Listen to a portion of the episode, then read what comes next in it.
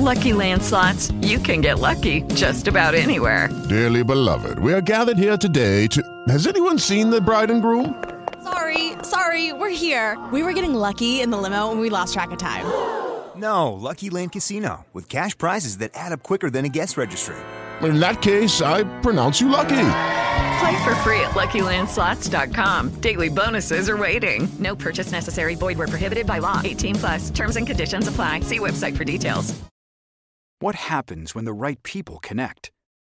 At MITRE, breakthrough technology advances. People fulfill their passions. Diversity fuels innovation, and our way of life thrives. From health to transportation and global security, cyber and AI to space and back again. There's no higher calling than making the world a safer place. Let's connect at mitre.org slash careers. That's m-i-t-r-e dot org slash careers.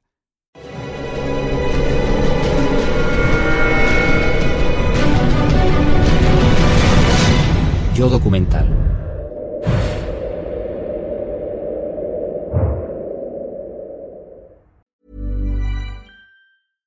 ACAST recommends podcasts we love. I'm Sheila Shoiga, the host of Ready to Be Real, which features thought leaders like Dr. Joe Vitale and Nejwa Zabian, along with those who have extraordinary stories to tell. And I also speak to experts on topics as varied as sleep, relationships, aging, folklore, grief, sex, and spirituality. So, for honest and compelling conversations, new episodes of Ready to Be Real release every week, wherever you get your podcasts. ACAST is home to the world's best podcasts, including the critically acclaimed West Cork and the one you're listening to right now.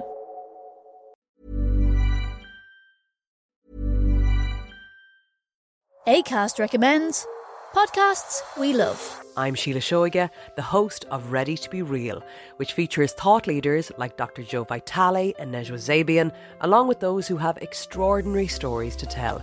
And I also speak to experts on topics as varied as sleep, relationships, aging, folklore, grief, sex, and spirituality. So, for honest and compelling conversations, new episodes of Ready to Be Real release every week, wherever you get your podcasts. ACAST is home to the world's best podcasts, including the critically acclaimed West Cork and the one you're listening to right now.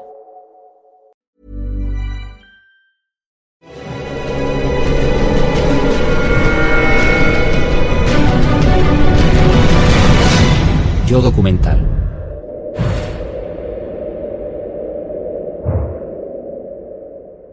El hombre no se lanzó al espacio de repente. Primero tuvo que prepararse para la era espacial.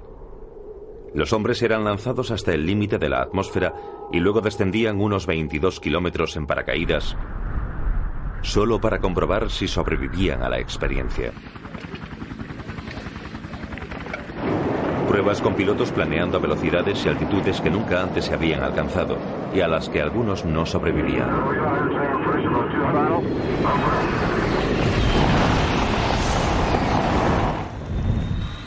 Para complicar aún más aquellos comienzos, eran los tiempos de la Guerra Fría. La conquista del espacio era una lucha encarnizada originada por las tensiones políticas entre los Estados Unidos y la Unión Soviética. Detrás del telón de acero, los hombres eran entrenados hasta el límite para sobrevivir en el espacio. Los norteamericanos construían cohete tras cohete diseñados con prisas y algunos no llegaron más allá de la rampa de lanzamiento.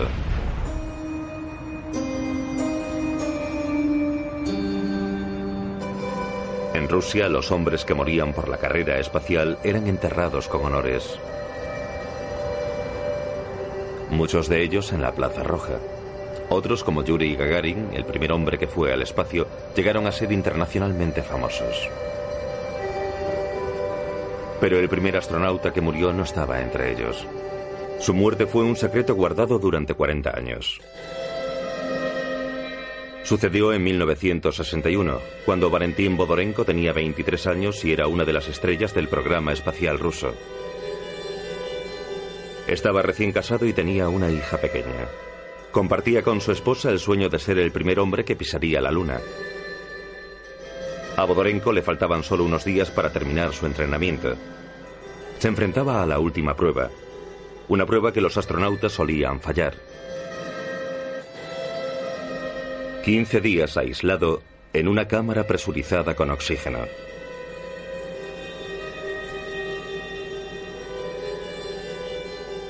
Esta prueba estaba diseñada para descartar a los que no soportarían el largo confinamiento de un viaje espacial. Pocos de los astronautas que entraron en esa cámara salieron ilesos. Para Bodorenko todo iba bien hasta el décimo día, en el que algo fue terriblemente mal. Se declaró un fuego y en una atmósfera de oxígeno puro la cámara aislada se convirtió rápidamente en un horno. Sacaron a Bodorenko con vida y secretamente lo llevaron a un hospital cercano, pero poco podían hacer en el hospital.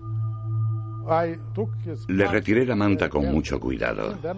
Entonces vi un cuerpo completamente calcinado, de un modo que nunca había visto antes y nunca lo vi después. No tenía piel, no tenía pelo, ni siquiera tenía ojos. Durante horas, la primera baja de la carrera espacial no solo no estaba muerto, sino que oficialmente no existía. Sabíamos que era mejor mantener las bocas cerradas y no decir nada de semejante secreto de Estado. Y la muerte de Bodorenko fue un secreto durante 40 años. Hasta 1990, cuando el experto en historia espacial Asif Siddiqui unió todos los eslabones de esa trágica cadena de acontecimientos. Tenía algunos electrodos acoplados a su cuerpo y se los había quitado para realizar sus necesidades fisiológicas. Usó unas torundas de algodón para limpiar los residuos y las tiró. Pero una de ellas inadvertidamente fue a parar a un plato caliente diseñado para preparar su comida. Como la atmósfera era de oxígeno puro, saltó una chispa que provocó un enorme fuego.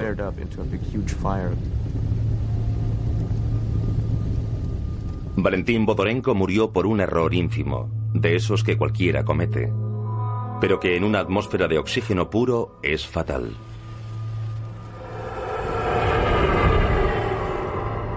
El accidente comprensiblemente provocó fobia al gas entre los ingenieros aeronáuticos.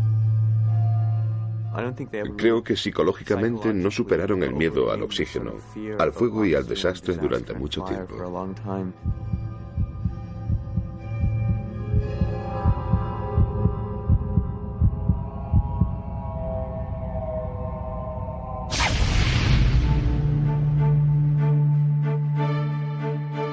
Si hubiese habido una comunicación internacional entre la comunidad científica en lugar de la competición de la Guerra Fría, esa cápsula incendiada hubiese llevado a tres astronautas a la Luna en lugar de a sus tumbas. Este es el Apolo 1, donde los americanos por su cuenta aprendieron la lección sobre los peligros del oxígeno puro. La historia de esa tragedia comienza una fría mañana de enero de 1967 cuando tres astronautas posaban para las cámaras antes de comenzar las pruebas en sus nuevas cápsulas espaciales. Eran Ed White, Roger Chaffee y uno de los héroes del programa espacial norteamericano, Gus Grissom.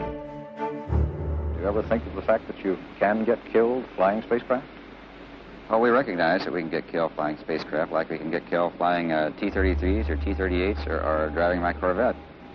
Uh, that's just one of the facts of life for, uh, for everyone. But uh, we have a job that is uh, very fascinating and we're very interested in, and uh, it's worth the risk. Gus Grissom, así se lo dijeron, era el primero de la lista para ir a la Luna. En lugar de eso, su esposa Betty solo tiene recuerdos de un desastre. Cuando le dijeron que sería el primero en ir a la Luna, por supuesto se puso muy contento, porque era lo que todos querían oír. Pero eso no ocurrió.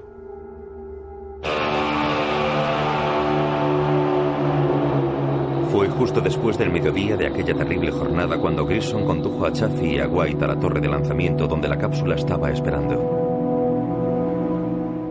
Yo era un niño de 12 años. Era un gran aficionado a la carrera espacial y Gus Grissom era mi astronauta favorito. Una vez que los hombres estuvieran dentro, la cámara sería presurizada con oxígeno puro, creando las mismas condiciones que la cámara aislada rusa. Esta sería la última vez que verían a los tres hombres vivos. El día ya había empezado mal. La comunicación entre la cámara y el centro de control se había estropeado. Y Grison comentó que cómo íbamos a comunicarnos con alguien en la Luna si no lo hacíamos entre nosotros a dos o tres edificios de distancia. Había mucha confusión con los circuitos de comunicación. Yo tenía que escuchar las instrucciones de la base y escuchaba a los astronautas dentro de la nave. Justo en ese momento se escuchó algo como fuego dentro de la nave. Me pareció oír voces gritando. Creí oír a alguien gritar fuego.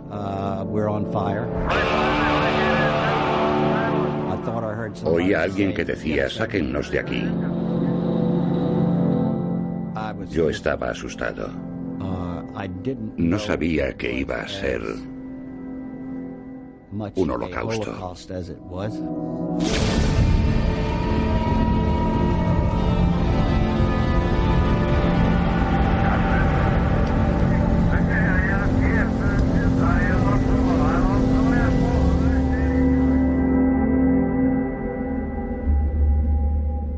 Cápsula no estaba diseñada para ser abierta rápidamente, había que esperar cinco minutos.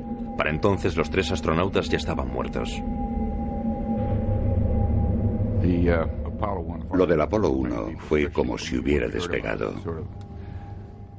Para muchos, especialmente para mí, al oír lo ocurrido, nos sobrecogió. Sabíamos que algo así podía pasar con un cohete, pero nunca pensamos que, que perderíamos a tres amigos en tierra, incluso antes de ser lanzados al espacio. El incendio del Apolo 1 fue una tragedia que, en primer lugar, se podía haber evitado. Y en segundo lugar, nunca se debió haber procedido de tal manera que se llegara al punto de tener que evitarlo. La NASA estaba en estado de shock enfrentándose a una oleada de brutales especulaciones sobre lo sucedido. Habían hecho una pregunta y pronto tuvieron una terrible respuesta. El Apolo 1, que todo el mundo sabía que tenía una atmósfera de oxígeno puro, había sido equipado con un cableado eléctrico desprotegido y rodeado de materiales altamente combustibles. Teníamos todos los objetos con velcro, porque los astronautas querían poder pegar cosas en las paredes, a las consolas, a todas partes, porque no podían estar flotando por ahí. Atrapa todo ese oxígeno allí y cualquier cosa que lo golpee lo hará explotar.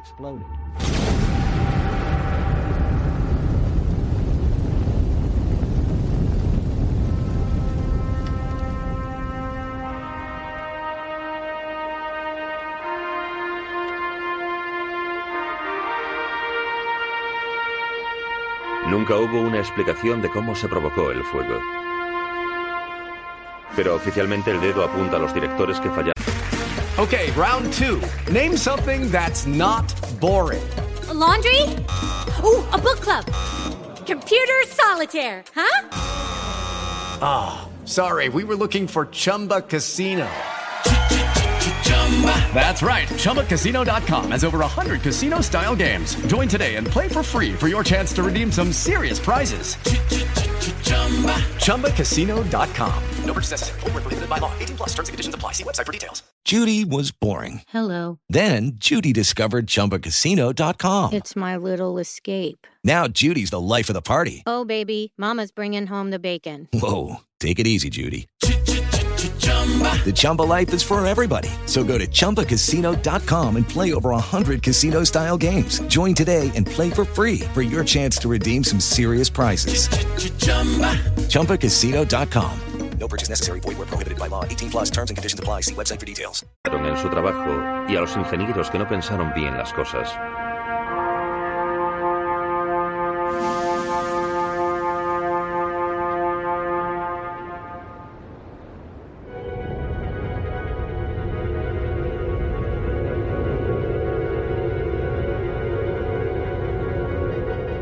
Pero en algunos desastres la culpa es obviamente del astronauta.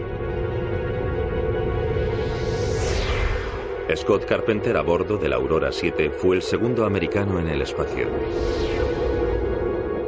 La experiencia lo sobrecogió de tal manera que no quería volver. Imagínate la máxima relajación que puedas alcanzar. Eso es lo que es. La visión desde esa altitud es trascendental. La combinación de ambas cosas es, al menos, adictiva. El rapto de Carpenter en órbita significaba que se podía quedar sin combustible y perdido en el espacio. Lo que pasó con el vuelo de Scott Carpenter fue que yo hice todo lo que consideré oportuno para que dejase el vuelo en cuanto me di cuenta de que iba a continuar. Perdí esa batalla.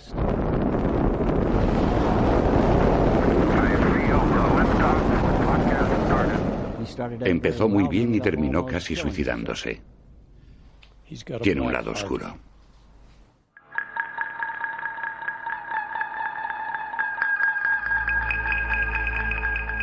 La misión de Carpenter era desarrollar una serie de experimentos, pero él estaba más interesado en resolver atractivos misterios. En un vuelo anterior, el astronauta John Glenn había informado que había visto bandadas de moscas de fuego. Él había visto partículas y les había llamado moscas de fuego, porque no teníamos otro nombre para ellas. Había dudas, incluso entre gente muy brillante, sobre si habría vida allá arriba. Pero las moscas de fuego, si existían, eran esquivas. Carpenter continuó mirando y volando. El combustible comenzaba a agotarse. Mi primera impresión de que no lo estábamos haciendo todo bien con respecto al plan de vuelo fue que estaba usando demasiado combustible. Intenté todas las tretas posibles para decirle que estaba gastando demasiado combustible, hasta que lo dejé por imposible. Finalmente, después de tres órbitas, un equipo muy angustiado ordenó a Carpenter que bajase. Para hacerlo necesitaba todo el combustible que había perdido, y justo cuando estaba a punto de descender vio algo.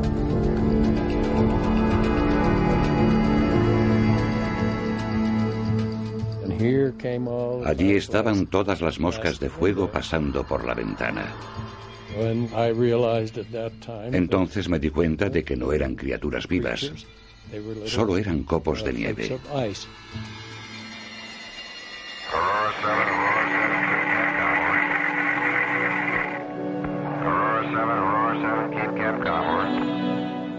Yo daba golpes en la nave espacial mirando todas aquellas moscas de fuego. Yo estaba viviendo un momento maravilloso. Carpenter tuvo suerte de aterrizar vivo. Con muy poco combustible para un descenso controlado, el Aurora 7 atravesó la atmósfera y cayó a cientos de kilómetros del lugar previsto. Tuvo mucha suerte. Si hubiese llevado menos velocidad podría haber explotado. No lo hubiera conseguido. Y se hubiese quedado por ahí.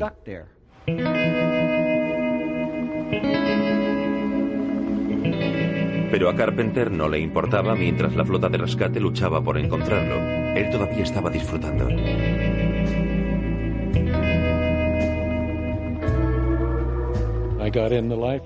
Estaba en la balsa y tenía una pelota. Con un mar agradable y la oportunidad de estar a solas, recreándome con la reciente y fascinante experiencia.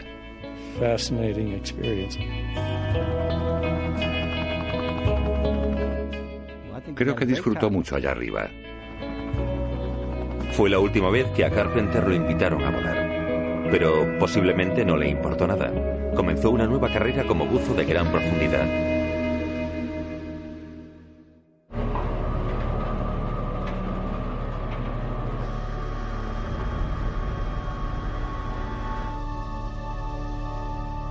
Menudo hay tensiones entre aquellos que dirigen los cohetes y los políticos y generales que los dirigen a ellos. Los políticos a menudo son implacables, aunque sus órdenes sean letales.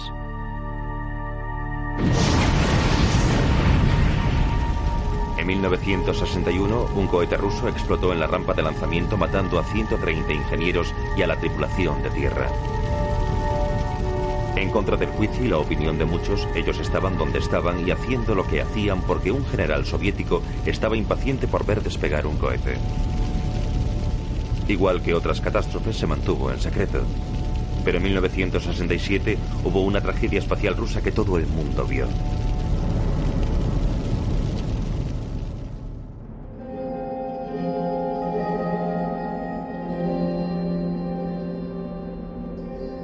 En abril de 1967, el astronauta Vladimir Komorov fue llevado al lugar de lanzamiento, en Baikonur, donde un nuevo cohete, el Soyuz 1, le estaba esperando para ponerlo en órbita.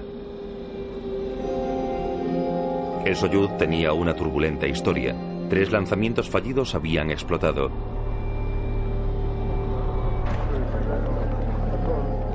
Esa mañana a Komorov le habían dicho que el cohete no tenía menos de 200 o 300 fallos técnicos.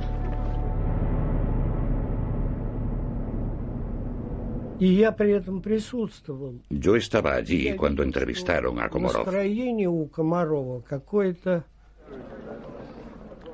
Yo vi cómo parecía un poco deprimido. No sonreía. No bromeaba. Estaba triste y deprimido.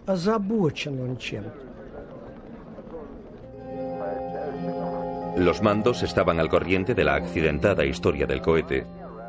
De hecho, no podían permitir que Yuri Gagarin, el astronauta más famoso del país, fuera el segundo piloto de Komorov. Le ofrecieron el puesto a Gagarin. Pero los líderes políticos del país dijeron que no podían arriesgar la vida de Gagarin. Fue el último hombre que vio a Komorov en la rampa de lanzamiento.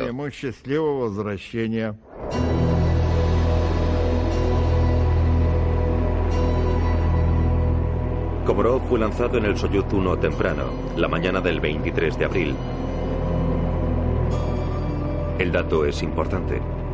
El gobierno soviético quería celebrar el 50 aniversario de la Revolución Rusa con un hombre en el espacio el 1 de mayo.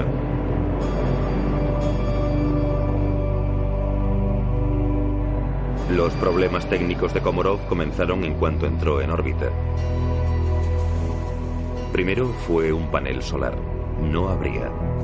Eso significaba escasa energía y poco control sobre la nave. Komorov lo intentó todo, incluso golpear con su puño desde el interior de la cápsula. Finalmente, después de 15 órbitas, sus jefes en tierra abandonaron. Ordenaron regresar a Komorov. Komorov estaba tranquilo. Con una voz normal informaba desde la órbita. Ahora las antenas funcionan, como se suponía que tenían que hacer. Y dijo, os veré en tierra.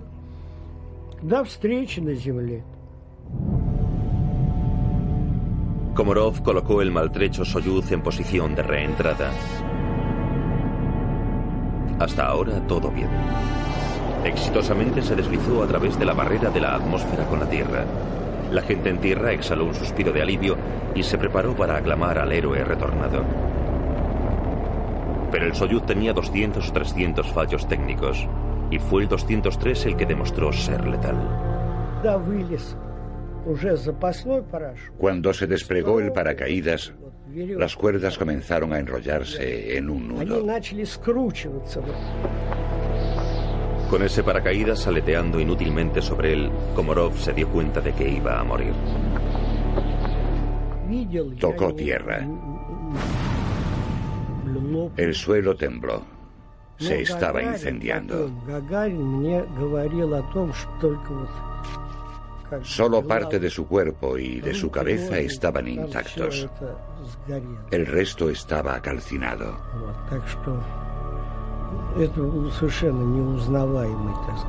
Cerca de la cápsula destrozada estaba el paracaídas enrollado que le había fallado a Vladimir Komorov.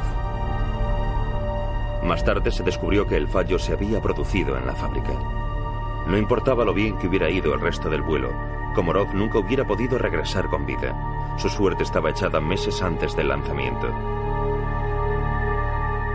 Así que en lugar de tener un hombre en el espacio el 1 de mayo, el gobierno que había enviado a Komorov en un dudoso cohete tenía un funeral de Estado.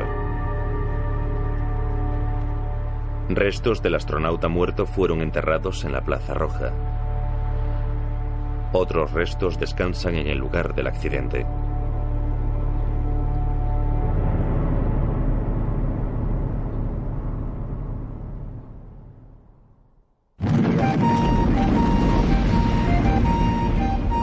Mientras los rusos lamentaban su muerte, el programa espacial americano continuaba.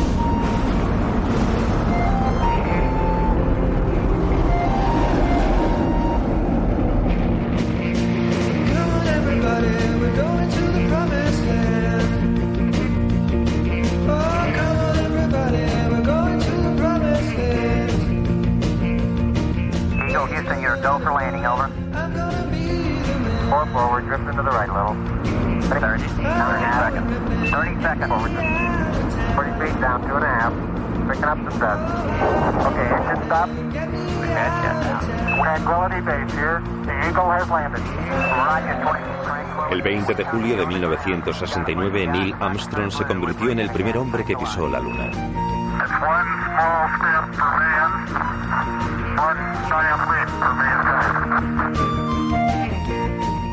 Fue un logro extraordinario y desde el Apolo 1 los americanos no perdieron ni una sola vida.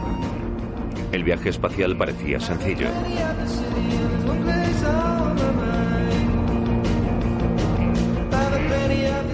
Pero la NASA descubriría en el siguiente vuelo a la Luna que lanzar gente al espacio siempre es complicado.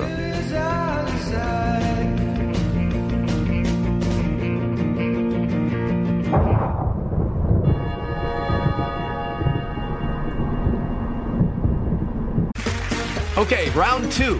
Name something that's not boring. A laundry? Ooh, a book club. Computer solitaire, huh? Ah, sorry, we were looking for Chumba Casino. That's right. ChumbaCasino.com has over 100 casino style games. Join today and play for free for your chance to redeem some serious prizes. ChumbaCasino.com. No purchase necessary. Void prohibited by law. 18 plus terms and conditions apply. See website for details. With Lucky Land slots, you can get lucky just about anywhere. Dearly beloved, we are gathered here today to. Has anyone seen the bride and groom? Sorry, sorry, we're here. We were getting lucky in the limo and we lost track of time. No, Lucky Land Casino, with cash prizes that add up quicker than a guest registry. In that case, I pronounce you lucky. Play for free at LuckyLandSlots.com. Daily bonuses are waiting. No purchase necessary. Void where prohibited by law. 18 plus. Terms and conditions apply. See website for details. El 14 de noviembre de 1969, la NASA preparaba el lanzamiento del Apolo 12, su segunda misión a la Luna. Esa mañana un frente de lluvia arreciaba en Cabo Kennedy y las nubes estaban muy bajas.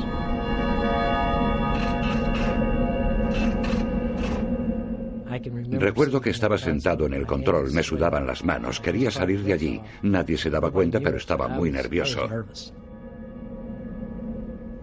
Con lluvia o sin lluvia, el presidente Nixon estaba entre la multitud y ni Griffin ni nadie querían desilusionarlo.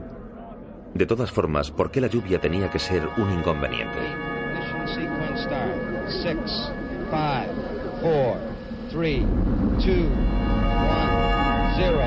Engines running. Commit.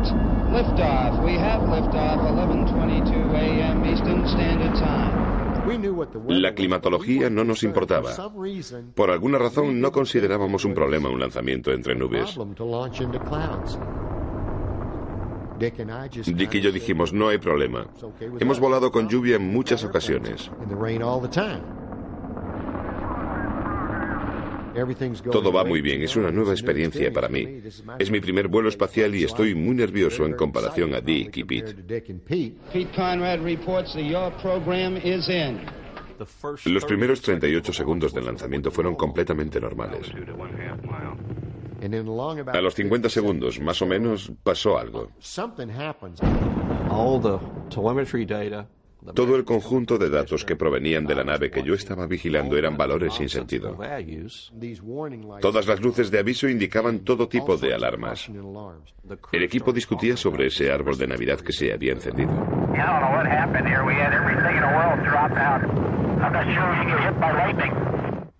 Todos intentaban descifrar esa larga secuencia de rayos. Yo veía rayos.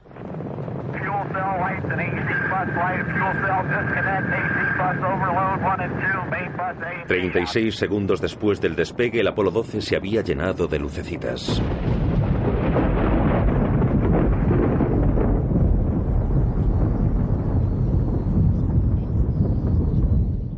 Pensé, tenemos que abortar la misión. Si rompía, sería un vuelo catastrófico. Y toda la nave reventaría. Con todo ese combustible, hidrógeno, oxígeno, sería una gran bola de fuego.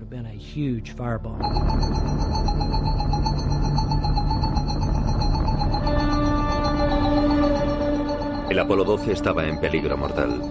Aquellas luces de alarma habían interrumpido la emisión de datos a Tierra y el control central estaba ciego. Lo primero que quería hacer era intentar recuperar mi pantalla de datos. Aaron se dio cuenta de que en algún lugar del módulo de mando había un sistema de apoyo que los podría salvar. Pero su uso no había sido parte importante del entrenamiento de un astronauta. Les dije que mirasen el manual de vuelo FC. Esas fueron las palabras exactas. Nadie sabía lo que era eso. En la base buscaron frenéticamente entre las páginas y alguien dijo, creo que es el A10, está en el panel. El equipo se volvió y dijo, ¿qué? Nunca había tocado ese interruptor en mi vida. Un pequeño interruptor salvó la misión. La base central recuperó sus datos y su misión. El Apolo 12 había superado aquellas luces de alarma y Bing y sus compañeros llegaron a la Luna y caminaron sobre ella.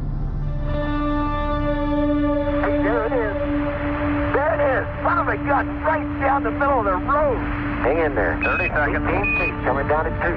He's got it made. Come on in there. Ir a la Luna no solo parece fácil ahora, parece divertido. Pero llegó la siguiente misión. El Apolo 13. Era el tercer viaje a la Luna y los astronautas eran Gene Lovell, Fred Hayes y Jack Swigert. Según ascendía su cohete Saturno V, nadie, ni ellos ni la base central, sabían que unos tontos errores de la fábrica habían convertido la nave en una bomba de relojería. Todo iba bien hasta las 55 horas y 62.000 millas de vuelo. Los astronautas habían hecho una cuarta parte del camino hacia la Luna. Era casualmente el 13 de abril de 1970. En tierra todo el vuelo estaba siendo visto por alguien. Cy Livergott estaba en el módulo de servicio vigilando los tanques de oxígeno que suministraban energía y aire a la nave.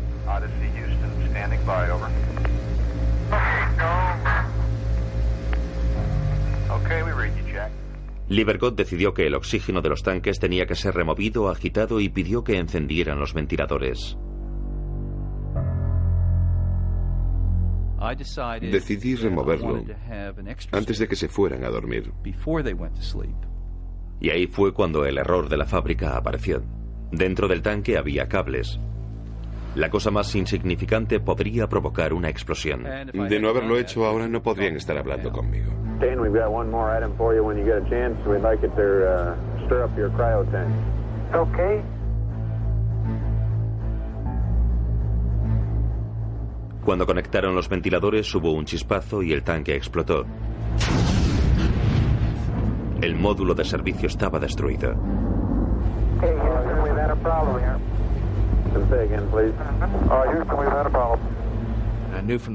Sabía por el ruido, por el tipo de sonido metálico que estaba resonando en el túnel, que algo malo había sucedido.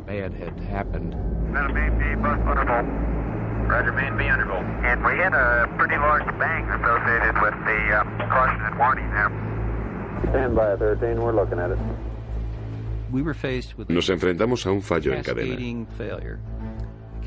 como un montón de piezas de dominó cayendo todas al mismo tiempo. Okay, now let's everybody keep cool. We got uh, limbs still attached. Let's make sure we don't blow the whole mission.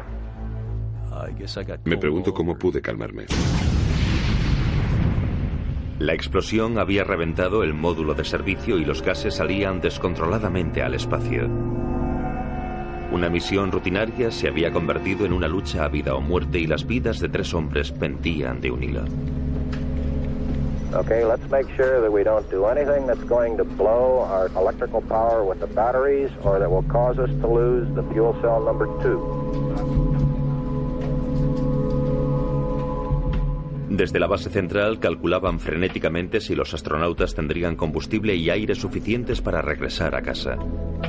Para salvar estos preciosos elementos tendrían que sellar el módulo en el que se encontraban y mudarse a un módulo más pequeño. Ese módulo nunca llegaría a la Luna, pero podía salvarles la vida. Cuando me di cuenta de que habíamos perdido el tanque de oxígeno, me puse enfermo del estómago, porque habíamos perdido la misión, no íbamos a alunizar. El Apolo 13 no tenía energía suficiente para dar unas vueltas y regresar a Tierra. La misión necesitaba la fuerza de atracción de la Luna para lanzar la nave de vuelta a Tierra. Tuvieron que rodear la Luna, un lugar que nunca pisarían.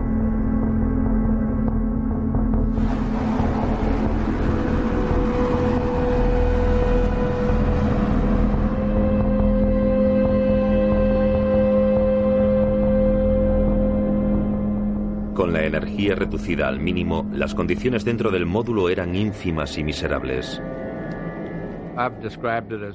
Lo describo como si estuvieses perdido en un bosque y no tuvieses la ropa adecuada. Estás ahí durante varios días, en nuestro caso cuatro días. Estás congelado. Eso me hundió. Y para rematar descubrí que un virus que estaba a bordo me produjo una infección en el tracto urinario.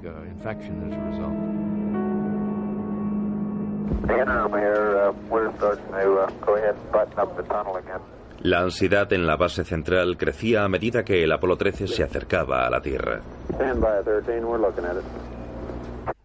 Empezaron muy diplomáticamente diciendo, Houston, eh, estas no fueron las palabras exactas, pero básicamente el contenido era, Houston, ¿cómo va la secuencia de entrada? Y ya sabes, unas horas más tarde, ¿cómo va la secuencia de entrada? En un momento determinado recuerdo que dijeron, Houston, estamos mirando por la ventana y la Tierra se hace cada vez más grande.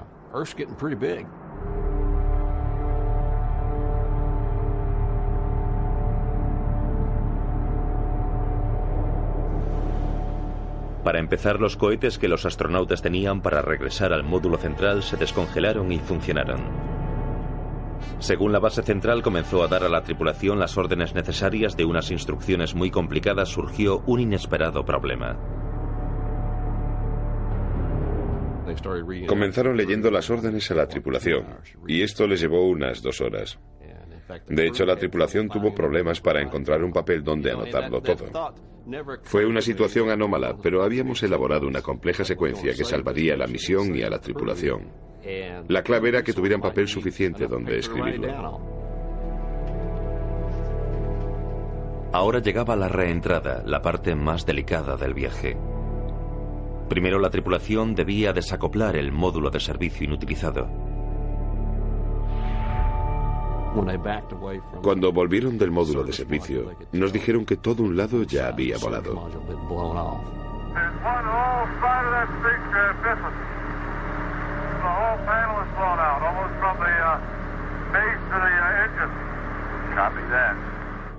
Viendo el daño causado por la explosión, aparecieron nuevos miedos. ¿Qué más podía fallarle al Apolo 13 en la reentrada? El problema era el escudo de calor. Desconocíamos en qué estado se encontraba. Solo lo sabríamos al impactar con la atmósfera.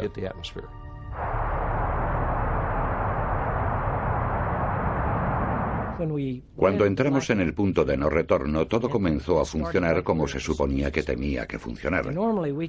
Normalmente medimos esos tiempos, esos periodos de un par de segundos en los que apareces y desapareces y puedes tomar contacto por radio. Y solo puedes oír palabras sueltas de la base intentando contactar. Apolo 13, aquí Houston. Nada.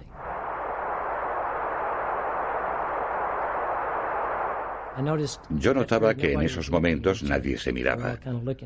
Estábamos todos mirando fijamente porque todos teníamos en nuestras mentes la idea de que aquel maldito escudo de calor podía haber sido dañado en la explosión.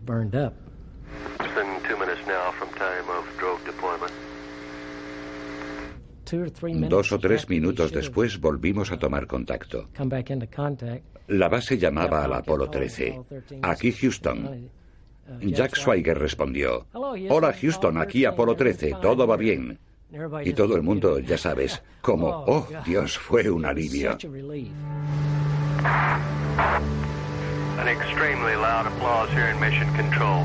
Is Apollo 13 on uh, main chutes comes through loud and clear on the television display here.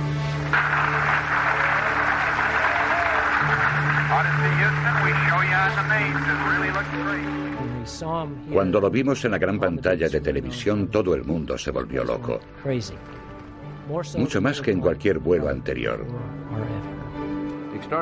El momento extraordinario de la reentrada, el que tú sabes que has hecho posible, es cuando ves el paracaídas principal y acto seguido esperas verlo caer en el océano.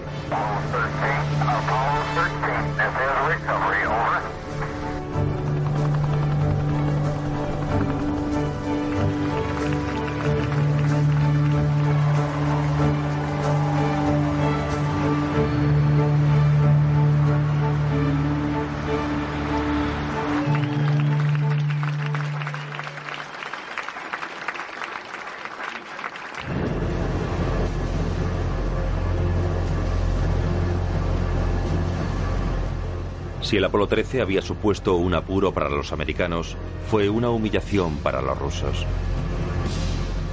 No solo habían perdido la carrera hacia la Luna, sino que habían visto a los americanos transformar un desastre en un triunfo. Todo en directo en televisión.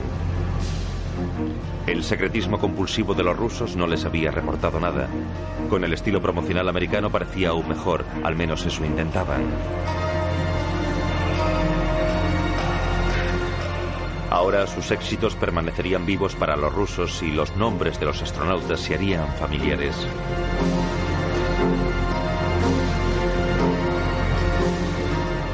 Pero los soviéticos tuvieron poca suerte en el espacio. Su primer intento acabó en tragedia.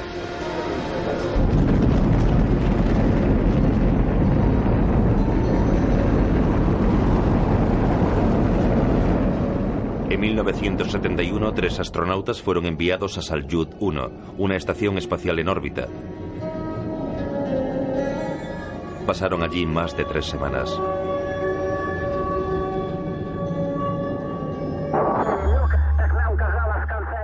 Se convirtieron en personajes televisivos, celebridades nacionales, y transformaron e hicieron chistes a gravedad cero. Pero fuera de la pantalla las cosas no eran tan felices. El primer comandante de la misión, Georgi Dorbovolsky, continuamente discutía con su experimentada tripulación.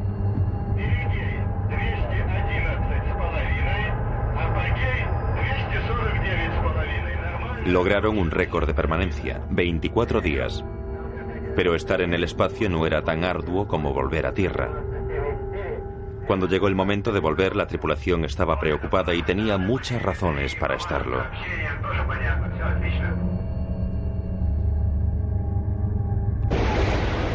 Cuando los tornillos explosivos separaron la nave de su cohete Soyuz, una válvula estalló. Se abrió una vía. El valioso aire comenzó a ser aspirado por el vacío espacial.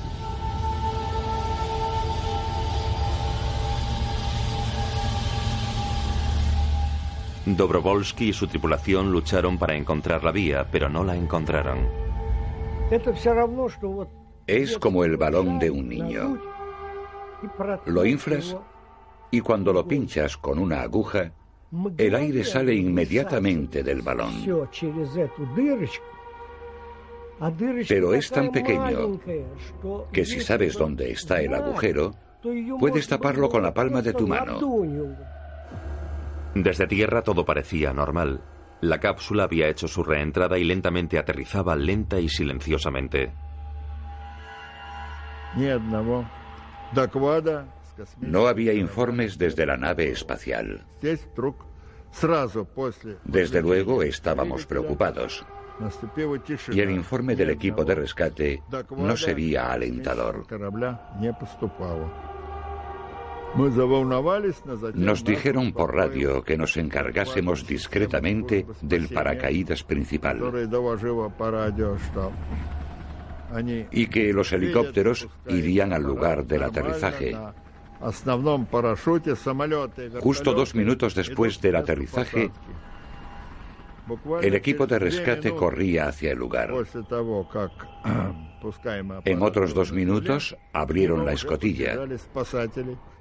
Entonces vieron a los astronautas en sus asientos con manchas azules en la cara y sangre en sus narices y oídos.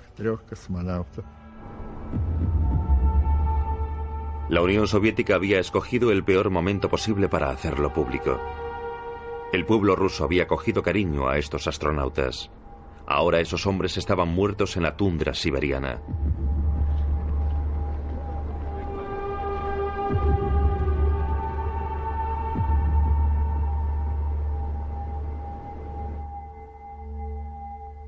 El coste en vidas humanas de la carrera espacial se incrementaba. Como mínimo 135 hombres habían muerto, la mayoría rusos.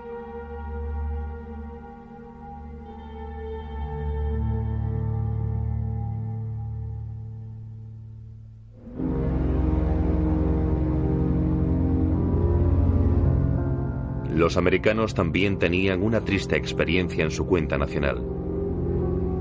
Cabo Kennedy 1986.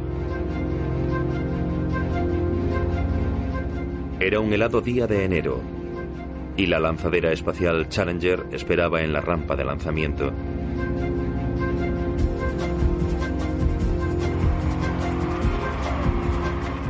Una tripulación de siete personas estaba a bordo, entre ellos un civil.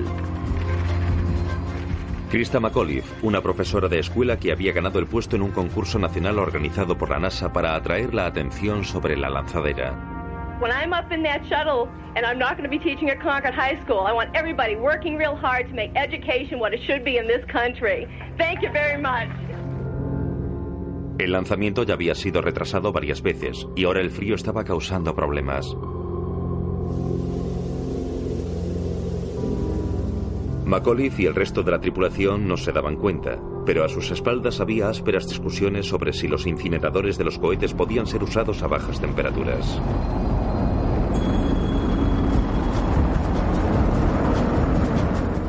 La mañana del lanzamiento el frío era preocupante, pero la NASA decidió arriesgarse.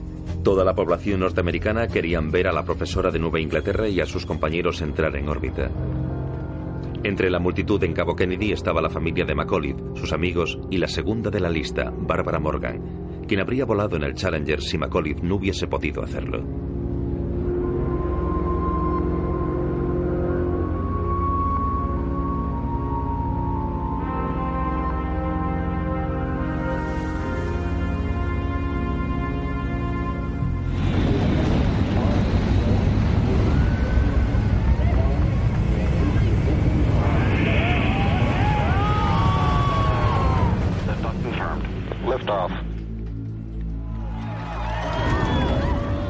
Principio todo parecía ir bien.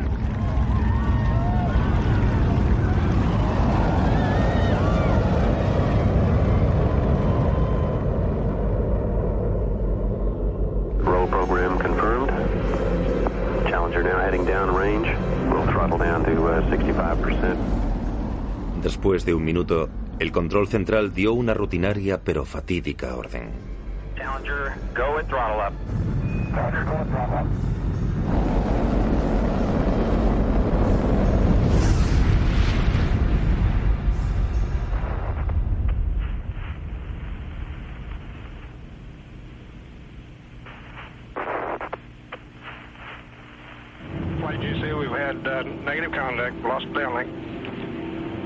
Operators, watch your data carefully.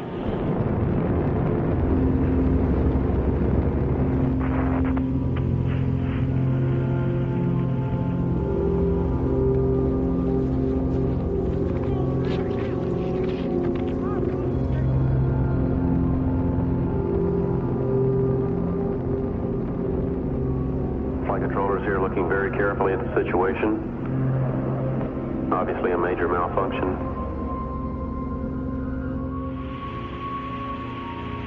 Flight Fido.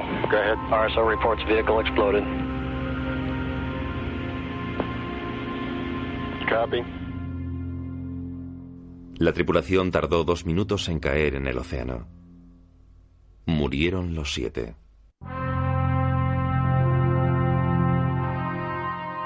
Los ingenieros habían avisado a la NASA de no realizar el lanzamiento con un tiempo tan frío. Les dijeron que los sellos de caucho de los incineradores llamados anillos cero podían fracturarse con el frío. Y se fracturaron. El lanzamiento del vídeo muestra un hilillo de humo negro en los sellos de caucho, lo que significaba que las juntas de las secciones de los incineradores comenzaban a gotear, a gotear combustible. A la orden aceleración, el combustible se incendió y el cohete principal explotó.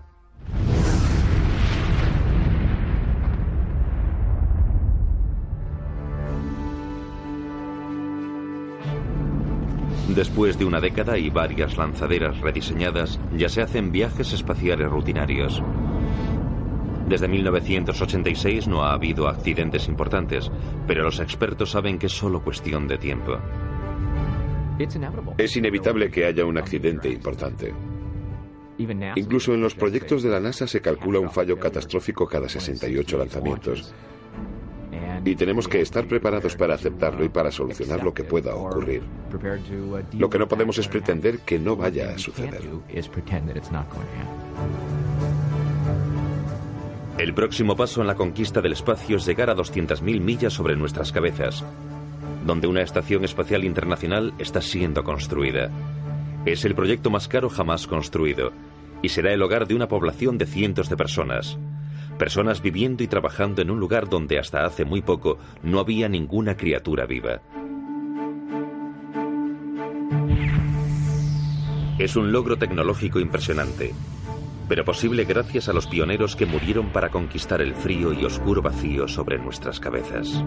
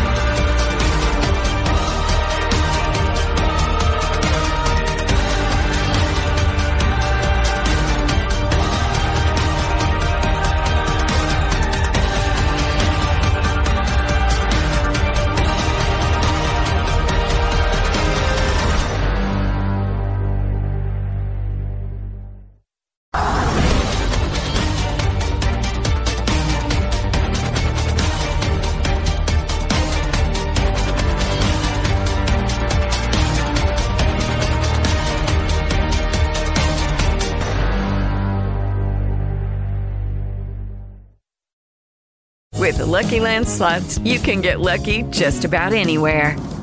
This is your captain speaking. Uh, we've got clear runway and the weather's fine, but we're just going to circle up here a while and uh, get lucky. No, no, nothing like that. It's just these cash prizes add up quick. So I suggest you sit back, keep your tray table upright, and start getting lucky. Play for free at LuckyLandSlots.com. Are you feeling lucky? No purchase necessary. Void where prohibited by law. 18 plus terms and conditions apply. See website for details.